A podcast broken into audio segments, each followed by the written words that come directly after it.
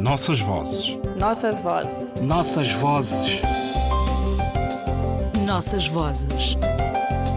Um programa de Ana Paula Tavares. Rio de Contos, Alentejo e António de Oliveira Cadornega.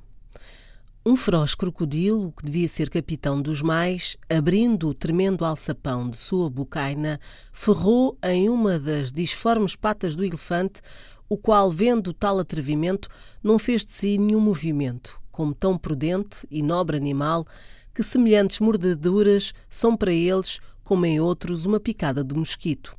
Saído em terra, deu duas varascadas com a fortaleza da sua tromba em aquele jacaré com o que fez logo pernear e soltar e virar de pernas para cima, e passando mais um pouco para a terra, botou a tromba a uma árvore e, escachando uma pernada dela, tomou na tromba o lagarto que vinha a ser para ele um armio molho de estopa e o entalou entre aquela pernada para que ficasse ali por memória o seu atrevimento, que assim, como se costuma a um fascinoroso e malfeitor, que padece morte pela justiça, porem-no em quartos pelos caminhos e estradas onde cometeu os malefícios, para que seja público a todos e sirva de emenda a outros.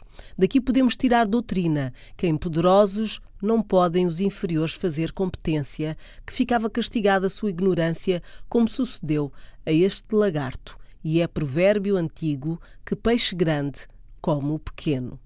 António de Oliveira de Cadornega, História General das Guerras Angolanas.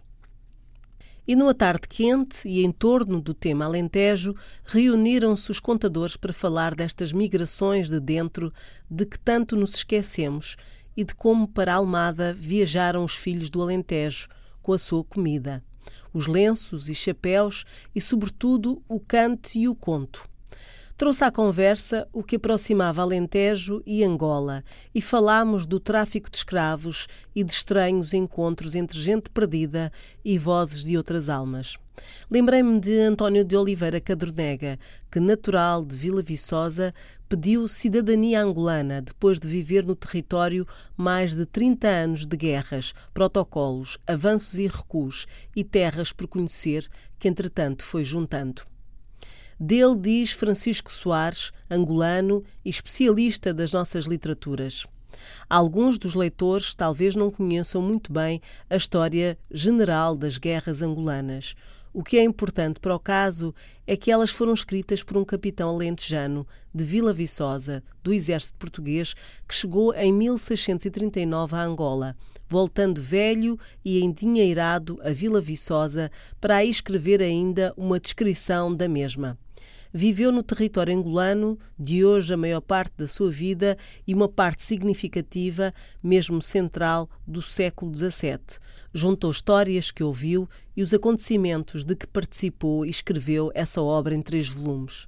Cadornega partiu de onde se instalara a corte na aldeia, com bagagens reais, bragantinas e algumas armas ainda.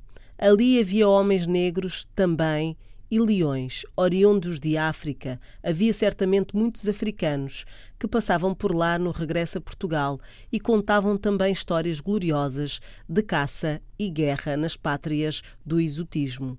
Desta maneira, o intuitivo historiador ia já preparado para pelo menos uma campanha de África. O mundo que então conheceu deve tê-lo mesmo assim surpreendido pois existia muito para além da realização do imaginário que em Vila Viçosa havia sobre ele. Alguma formação que teve, oralmente e por leitura, em clássicos greco-latinos, em cronistas portugueses e em Camões, especialmente os Lusíadas, ajudou a estruturar a sua narrativa. A obra resulta, aliás, da mistura destes elementos com histórias contadas naquelas comunidades imprecisas e flutuantes na sua concretude. Dele sabe o Nossas Vozes, que juntou o conhecimento da escrita às vozes de ouvir dizer e contar para nossa memória histórica e antiga. Escreveu a história geral das guerras angolanas, a que devemos voltar em busca das informações sobre a guerra, a paz, as minudências da língua e as vozes dos africanos que o ajudaram a escrever. Nossas vozes. Nossas vozes. Nossas vozes. Nossas vozes. Um programa de Ana Paula Tavares.